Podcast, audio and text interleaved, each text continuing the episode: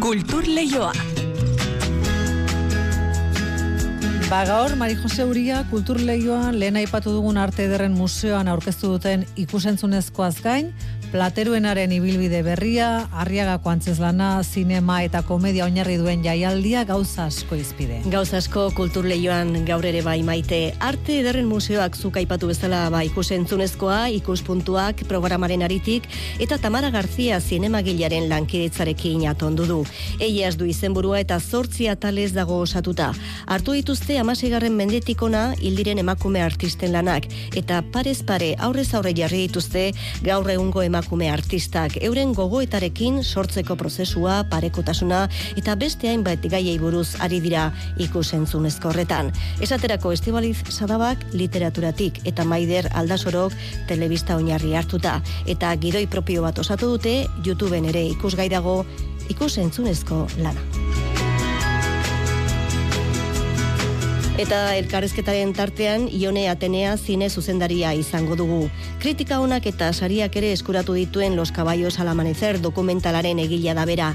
Ostiralean iritsiko da zinemareto edetara. Hogei garren mendeko hiru anai harremen memoria osatu du eta etxe batean haiek egindako komikiak, erabilitako pianoa eta bestiak eta liburuak ikusita ba frankismoren garaian etxeura izan zen sortzaileen arnasleko. Hain zuzen ere, diktadurapean hainbat emakumek eta herritarrek jasan behar izan zutenari hitzak jarri dizkio harriagan, ostegunean lehen bizikoz taularatuko duten, las que fueron silencio antzeslanak, marea taldearen eskutik. Gazteizko udalbandak harmonika musika tresna oinarri izango duen kontzertua emango du bihar bertan iriko printzipal antzokian. Ostiralean berriz, ibilbide berria hasiko du, plateruen aguneak eta hain beharrezkoa den umorea ere aipagai izango du kulturleioan. Iruñean abian jarriko duten irrizikloak lekoa egingo dio Euskarazko umoreari Nafarroako antzerki eskolak lau ikuskizun antolatu ditu martxoan, lenda bizikoa ostiralean bertan eta besteak beste ba, Jon Telleria eta Jon Plazaolak eskuartuko dute irriziklonetan. Arratsalde honen zure. Kultur leioa zabaltzeragoaz, Euskadi irratian.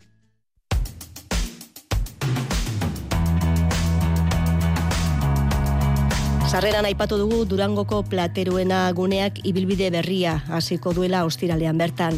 Kafe antzokia izatetik ba plateruna kultura terpe izatera pasako da. Izen berriaz gain, oinarri, lanildo eta helburu berriak izango ditu. Hori guztia azken hilabeteotan garatutako ausnarketa prozesuaren emaitza da. Ostiralean abiatuko da ibilbidea piztu argiak ekitaldia izango da erakunde berriaren jardunaren abia puntua. Juan Ramon Martiarena.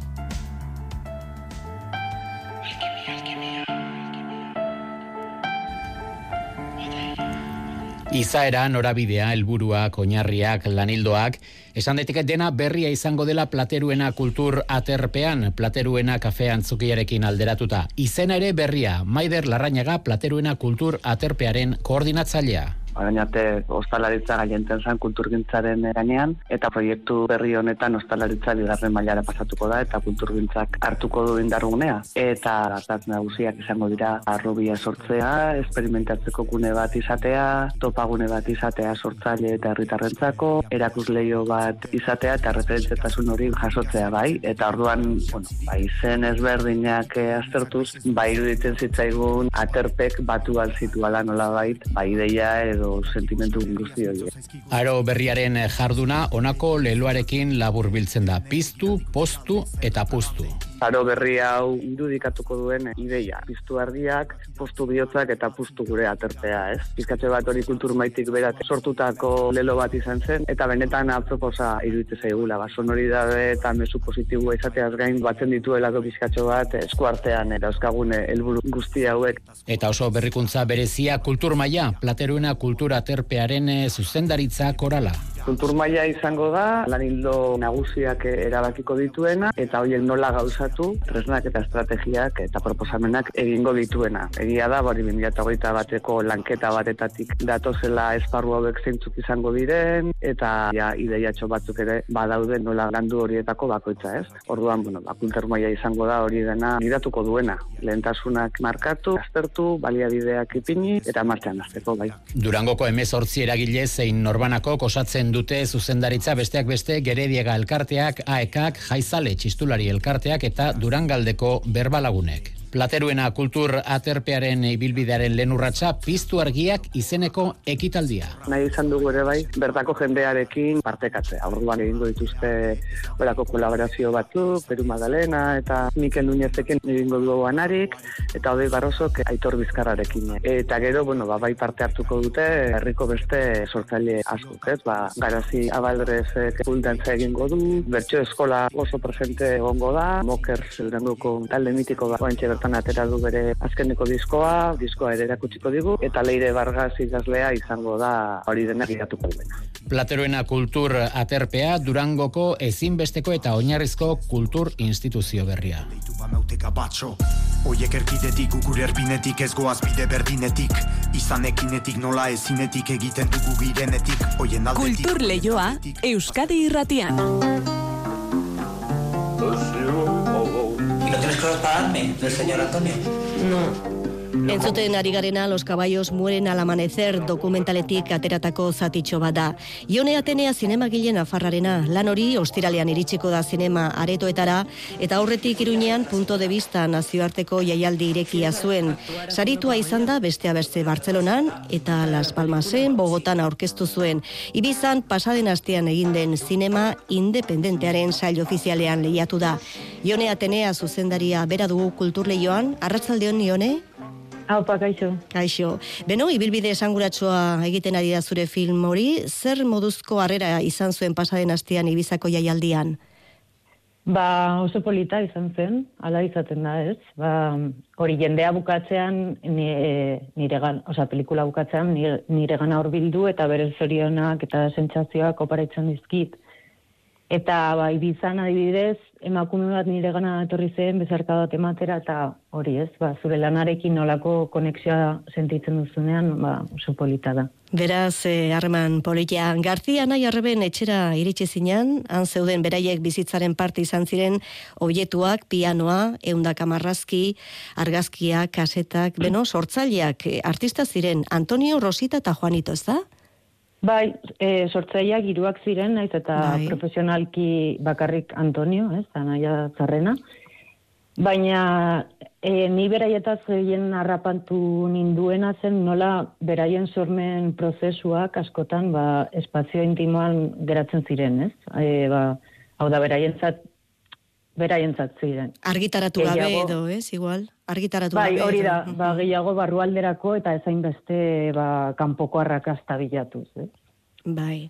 Eta zer pentsatu zenuen gauza guztiaiek eh, ez dakit handik kendu edo bota beharrean ba historio bat osatzea, nola baiteko memoria berreskuratzea esan daiteke?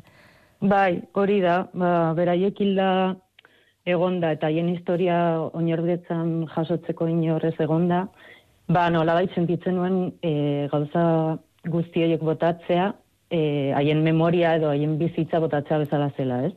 Orduan, ba, objetuak e, etxetik ateralizateko eta, bueno, lekuan iretzat izateko ere, ez? Edo guretzat, ba, material hauek pelikula batean biltzea erabaki nuen. Bai. Eta horrela, ba, memoria hauek non maiten gordetzeko. Maipatu dugu Antonio, ba, komiki marrazkilaria zela, inzuzen ere brugera argitaletxean, ez dakit, obietun artean zenolako marrazkiak ilustrazioak eta topatu zenituen? Ba, ba, hori da, em, arkitu nuen, ba, e, bi marrazki mota, ez? Garaian, bera oso duna izan zen, abenturazko komikiak egiten, e, eta batez ere hori zuen publikatu zuena, baina bueno, humoreare egiten zuen, naiz eta bere alderdi hau ez hain ezaguna. Eta Rosita Rebazen opera bezlaria, piano jotzailea Juanito bestean aia bezala, eroenak ziren ze elementurekin egin zenuen topa uste dut kasetak eta desente zirelan pianoare bai. bai. Oien, haienak batez ere kaset zintentan zeuden, ez, haien presentziak. Rositak irrati programa batean abesten zuen astero, eta Juanitok ba, e, Antoniorekin batera beren buruak txisteak egiten grabatzen zituzten. Bai, eta hori guztia bat estu inguru batean, diktadura frankista ilun hartan, sortzaileen mundua, arnaz txokoa ondu zuten hiru anai arrebek euren espazio propioari, ba, arteari, kulturari eskerrez da? Bai, bueno, ala ikusten duen nik, hori da ba, nik pentsatu duana aurkitutako pistak aztertuz. Mhm. Eta orduan dokumentalian ikusiko ditugu esan duguna, ez? Argazkiak, pianoa, liburuak, marrazkiak, kaseteak, idazteko makinaz osatutako esaldiak ere ikusi ditugu hortxe, ez? Trailerrean, western estiloko irudiak eta soinua ere bai, ez dakit pertsonaiak ere agertzen dira, nola izan da e, filma ontzeko prozesu hori? Ba, a ber, pelikulan, duzu, bai. Bai, pelikulan ikusten dena da gutxi gora bera e, eta kontatzen dena, pues, e, historia hori, ez? Nola nik gauza hori guztiak aurkitu eta e, haiekin historio bat eraikitzen dudan nire etxearen barnean, ez? Irageneko hiru pertsonaia hauen historia eta baita ere nola historio honek e, gaur eguneko biztanlekin elkar bizitzen duen. Bai. Eta e, zergatik izenburu hori, Los caballos mueren al amanecer? Pues izenburua materialian aurkitu nuen, pelikulan azaltzen da, osea, ikusleak bertan ikusten du, eta Antoniok idat, idatzitako kontakizun auto, autobiografiko baten izenburua da. Uhum, beno, Ione Atenea, zinemagilarekin ari gara hemen solasean, kulturleioan egin duzun bigarren filma da, esan beharra dago aurretik duela lau bat urte egin zenuela enero izeneko pelikula, eta ark ere sariak eta kritika bikaina eskuratu zuela oso goiz da, bigarren oraindik hortxe eskuartean dugula, baina aurrera begira besterik egiteko asmori baduzu, proiektu berriri baduzu eskuartean? Ba, badaukat fikziozko ideia bat buruan, baina hori momentuz ideia bat bakarrik e, da eta lan asko behar du, ez? Baina, bueno, auskalo egingo dudan ala ez, baina egia zan nahiko buru horra naizen, ez? Suposatzen dut, bai, zerbait egingo dudala horrekin. Ederki, ba, esan bezala, ostiralean iritsiko da zinema aretoetara, Ione Atenea zinemagileak egin duen Los caballos mueren al amanecer film dokumentala. Iruki filmsek ekoiztuta zazpi terdiren lankidetzarekin. Arazi erburu, Iñaki Sagastume eta Ione Atenea, edo, bueno, Atenea dira ekoizle ejekutiboak. Ba, eskerrik asko Ione, eta segi zure asmoa gauzatzen, sorte hon. eskerrik asko zuei. Agur. Agur.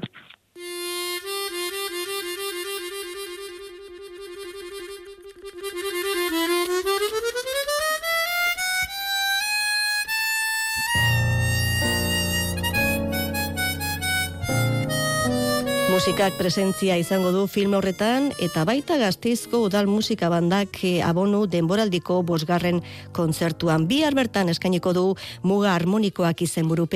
Antonio Serrano harmonika jotzailea izango da bakarlari gonbidatua. Harmonika ez da bandarekin aritzen den ohiko musika tresna beraz, berezia izango da emanaldia. Gainera Serranok berak konposatutako bi obra estrenatuko dira kontzertu horretan. Bi arrasteazkena, arratsaldeko zazpitarditan principal antzokian mailu odriozola. Luis Orduña, gazteizko musika bandaren zuzendariak muga guztiak gainditu nahi ditu abonu denboraldi honetan. Musika estiloen arteko mugarik ez dagoela erakutsi du aurretik eta bereziki ohikoak ez diren musika tresnak txertatu ditu kontzertuetan bakarlari moduan. Orain honetan harmonika izango da protagonista Antonio Serrano musikariarekin. Esan daiteke Antonio Serranok harmonikak dituen muga guztiak hautsi dituela eta musika tresna hau mundu osoko esenatokietara eraman du. Besteak beste Winton Marsalis, Barbara Hendricks edota Paco de Luciarekin jodu harmonika musika tresna berezi honek dituen aukera guztiak erakutsiz. Y es un instrumento que tiene posibilidades polifónicas. De hecho, en las obras que, que vamos a tocar he intentado mostrar también esa faceta polifónica y contrapuntística de la armónica, que eso sí que yo creo que no lo conoce casi nadie. Harmonika jotzeaz gain Antonio Serrano musikagile ere bada eta kontzertu honetan berak idatzitako bi obra estreinatuko dira, bandarentzat eta harmonikarentzat idatzitako bi obra. Honez gain, Eduardo Morenoren obrak ere interpretatuko dituzte eta abonuko kontzertuetan egiten duten moduan emakume musikagile baten obra ere izango da kontzertu honetan Sara Galianaren La Odisea. Kontzertu berezia izango da beraz, harmonika protagonista dela. Arratsaldeko zazpiterdietan, gazteizko printzipal antzokian.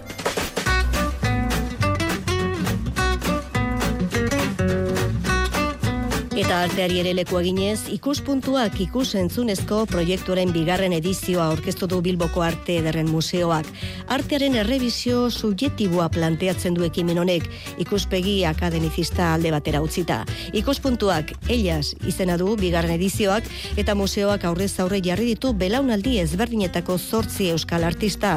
Erakundearen bildumako beste horren beste emakume artisten obren aurrean. Juan Ramon Martiarena. Estibaliz Sadaba, Mabi Revuelta, Elena Goñi, Maider Aldasoro, Maluz Arbide, Bego Anton, Amaia Suberbiola eta Lorea Alfaro Euskal Artistak, musearen bildumako zortzi artelanen aurrean jartzen ditu ikuspuntuak ellas ikusentzunezko proiektuak. Zortzi artelan hoiek emakumezko artistek egindakoak dira, amasigarren mendetik hasita gaur egun artekoak. Cesar Ochoa, Bilboko Arte Derren Museoaren hezkuntza eta kulturekin zasaileko teknikoa da. Ideia esan da pixka bat hori ez, ba, bereien artean hori ez zenolako referentziak, zenolako eraginak aurki ditzaketen eta holan, eta pixka bat hori ez, aber bereien artean ere eh, genealogia bat edo, edo ari bat ez da, ba, posibila badan ba, aurkitzea eta, eta bereiek ere nundikan ba, hitz egiten duten ba, beraien arteaz pixka bat hitz egiteko ez da. Eta sorpresa izugarria aurkitu dugu zeren eta hori ez, ba, guztio baditugu gure referentziak eta gure eraginak, baina nondikan datozen horiek, ba, hori ez, hori da baita ere, hori ez, ba, oso oso erakargarria. Euskal emakume artistak eta artelanak hautatzeko elkarlanean aritu dira museoko teknikoak eta Tamara García Iglesias, zinegila eta bere lantaldea. Ideia zen baita ere hori ez belaunaldi ezberdinetako artistak aukeratzea, zeren eta erreferentzieta hitz egiterakoan ez da gauza bera, segun eta zenbat urte dituzun ere, bat. Nondik kan hitz egiten duzu. Eta adibidez oso polita izan da, eta gaztenetako bat jarri dugu parez pare kuadro zaharrenekin, ez da? Eta orduan oso berezia izan zen, berak nola ikusi ditun, bere loturak eta berarentzako ere sorpresa izugarria izan da, zeta azken fina, espero zuena, bera betere kuadroren aurrean ba, aurkitu duta, ez da? Eta denon arteko lana izan aukerak eta bai obrena, musoko obrena eta baita ere artistena. Artista guztiak oso gustora esperientziarekin eta denek nabarmendu dute behar beharrezkoa dela historia berridaztea. Mendetan zehar, emakumeak artearen historian izan duen papera eskutatu edo zabatu egin delako. Maider Aldasoro hautatutako zortzi artelanetatik zarrenaren aurrean jarri dute mila bosteunda berroita zortzigarren urteko Santa Katalinaren eskonitz mistikoak lanaren aurrean sofonisba anguisola italiarrak margotutako kuadroa. Printzipioz, zerikusirik ez duten obretan harremana ikus ahal izan duela dio nire lanak berez e, sofonismoaren ari oso ezberdina dena e, hasiera baten ez. Ba, lotura hori sortzea eta saiatzea ba, pixka desintegratzen nik egiten duena eta berak egiten duena, ba, nolabait bien arteko energia hori aurkitzeko lagundu dit hori egitea bai nire obrarekin, bai horearekin eta bai orokorrean museotako obrekin, ez? Gure referentziak eta artista moduan egiten ditugunean gauzak ikustea azkenean ba, zenbat, zenbateko lotura agon denon artean, ez? eta nola sentimendutik gutxienez ba, lotzen direla gauzak eta niretzat hori izan da e, oso aberazgarria. Ikuspuntuak ellas, ikusentzunezko proposamenaren bideoak Bilboko Arte Derren Museoaren YouTube kanalean ikusa aldira eta biartik aurrera berriz museoaren eraikin zarreko amazazpigarren aretoko ikusentzunezko gunean. Eta historiari helduz, las que fueron silencio antzeslana marea teatroaren leheneko izpena da. Arriaga antzokiaren elkarlanean, antzokiarekin hain zuzen ere. Eta Bilboko arriaga honetan, ostegunean, esteinatuko da oroimen historikoaren inguruko obra. Emakumen gartzela frankistetan zegoen egoera erdigunean duela. Iker Zabala.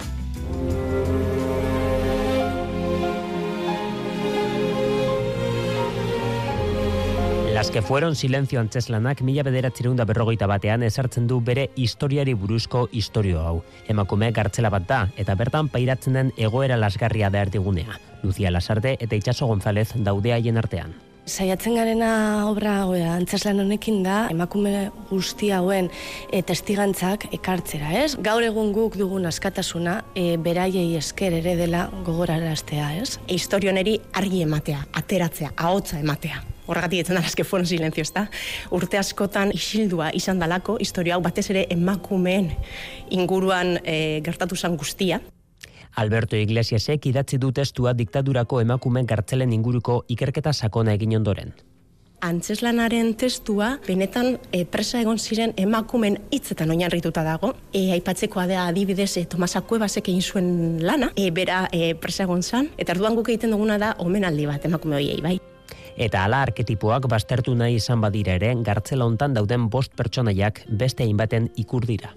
E, agertzen dire bost e, emakume, e, bakoitza pixka bat e, bere historioarekin, pixka bat dira islada beste hainbat emakumeen, bueno, referentzia bat. E, tresna izango dira kontatzeko bertan gertatzen ziren gauzak. Nire pertsonaia Rosario ditzen dana e, ama da, e, gartzelan dago jaio berri batekin. Orduan hor bebai badago beste e, historio bat, ze gertatzen zen e, gartzeletan edo emakume hauen umeekin, ezta? No sé de qué me hablas. La pantera es la señora que te hace repetir lo que ya dicho. La que nos ha castigado a todas menos a ti. La enamorada de Feliquita, que es el señor que te ha metido en esta jaula. Esteneratzea Javier Hernández Simonek egin du eta kutsu errealista albo batera utzita ikutu liriko eta simbolikoaren apustua da berea.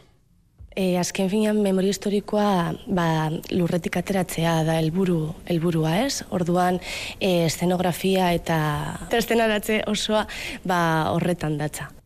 Eta hala egiten da oroimen historikoaren inguruko aldarrikapen hau, isilik geratzea zenbaitetan egon daitekeen sama handiena delako. Lanean dago esaldi bat oso, oso polita, benetako esaldi bat e, pertsonai batek esaten dau, batzutan isiltzea gezurra esatea da. Eta horren kontra egin nahi dugu lan, hau da, horregatik gu kontatu nahi dugu hau. Batzutan gelditu bargara ikusteko zer izan ginen, zer gertatu zen, non gauden orain, eta zer izan nahi dugun. González eta Lasartes gainera Itxaso Gil, Bene Herrero, Nagore Navarro, Gabriel Ozina eta Unai Izquierdo ere holtzan daude.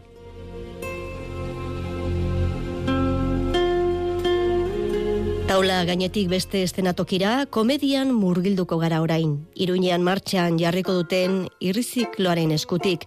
Beste beste Antion Telleria, Xavier Artieda eta Jon Plazaola pasako dira Euskarazko umoreari eskenitako ziklonetatik. Nafarroako antzerki eskolak lau ikuskizun programatu ditu martxoan eta lenda bizikoa ba ostiral eta bertan izango da itziar lumbreaz. Kontrasteak. Gure irratian, entzungo duzu estatu batuetako popstar bat, eta bertsolari bat. Entzungo dituzu Miley Cyrus eta Maialen Arzairus. Antxon Telleriaren monologoak inauguratuko du irriziklo formatu txikiko euskarazko umoreari eskinitako zikloa. Nekatutak izeneko bakarrizketan oso ezagunak ditugun hainbat kolektibori buruz arituko da telleria, irakasleak, psikologoak edo ertzantza esaterako. Beti ere zuzentasunaren mugetatik gertu ibiliko da.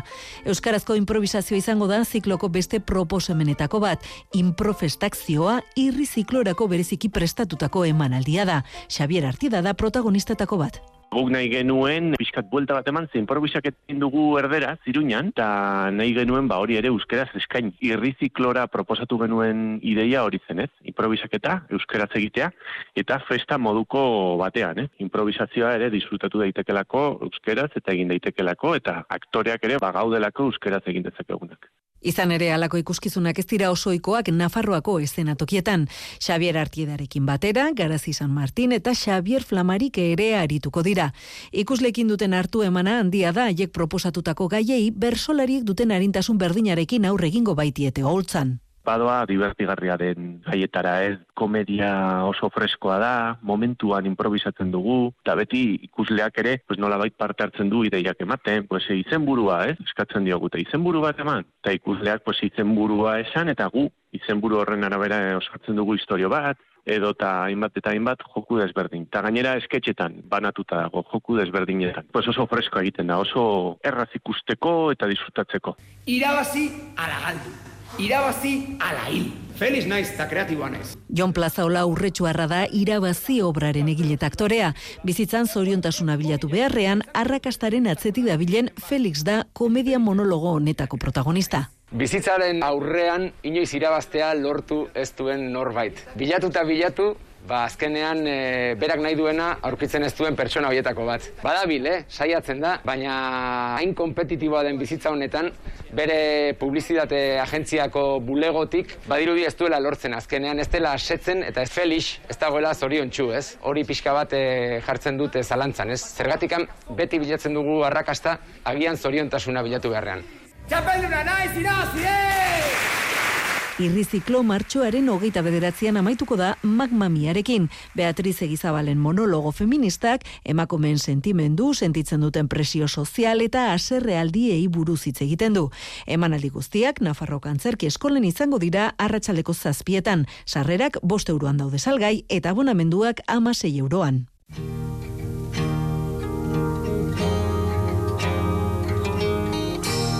Eta Donostiako arteko galerian dago Maripuri Herrero artista Bilbotarraren erakusketa. Iazko gure artea saria eskuratu zuen margolariak eta amabos bat lan jarri ditu ikusgai gros auzoko galeria honetan. Horietako gehienak azken bi urteotan paper gainean egindako margolana dira. Ainoa, agirre egonda artistarekin. Mila bederatzeun da berrogeita bian Bilbon jaiotako Maripuri Herrerok berrogeita hamar urteko ibilbide egindu arte sorkuntzan eta margotzen jarraitzen du oraindik ere. Azken bi urteotan margotu dituen dozena bat lan, Donostiako arteko galerian daude ikusgai. Laro geita amarreko amarkadan eta milurteko berriaren hasiran egin zituen formatu handiko hainbat lanekin batera. Margolan hauek paper gainean egin ditu Maripuri Herrerok. En este tiempo me he dedicado a pintar sobre ese papel, eh, que es una mezcla de, eh, del dibujo que siempre he hecho, pero de la pintura. O sea, yo ya en esos papeles no queda una línea divisoria entre lo que es dibujo y lo que es pintura. Marrazkiaren eta pinturaren arteko muga difuminatu eginda ba Maripuri Herreroren margolanetan eta bere hitzetan koloreak geroz eta garrantzia handiagoa du. Hortik erakusketaren izenburua del color de los días. Estoy mucho en el campo. A una persona que le interesa el color como es a mí, pues que es que es como una visión diaria, ¿no? A ver hoy qué color hay. Y es verdad que, que los días tienen, cada uno tiene su color. Laro gehi urte dituen artistaren margolanetan nabarmentzekoak dira alaber, zehaztu gabeko giza irudiak, surrealismoaren oinordeko diren irudi onirikoak, errealitatetik fantasiara garamatzatenak. Maripuri Herreroren lanetan inguruak, paisaiak, lausotzen baititu gizaki itxurako formak.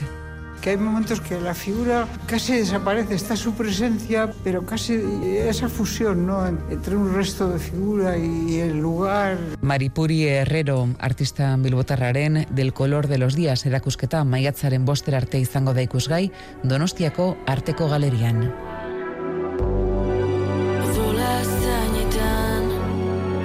Eire maia eta eire maia eta eire salegi bi musikari gaztek sortu duten abestia ekarri dugu agurresateko, agurresateko da eta kantuaren izena. Xabir Iraloa eta Josian Alkain errealizazioan izan ditugu bidelagun, berehala ezautuko ditugu hemen azken orduko albisteak eta ondoren Joseina Etxeberria iritsiko da kantu kontari saioarekin ondo, ondo izan, epeletik gaur ere eta bihar arte.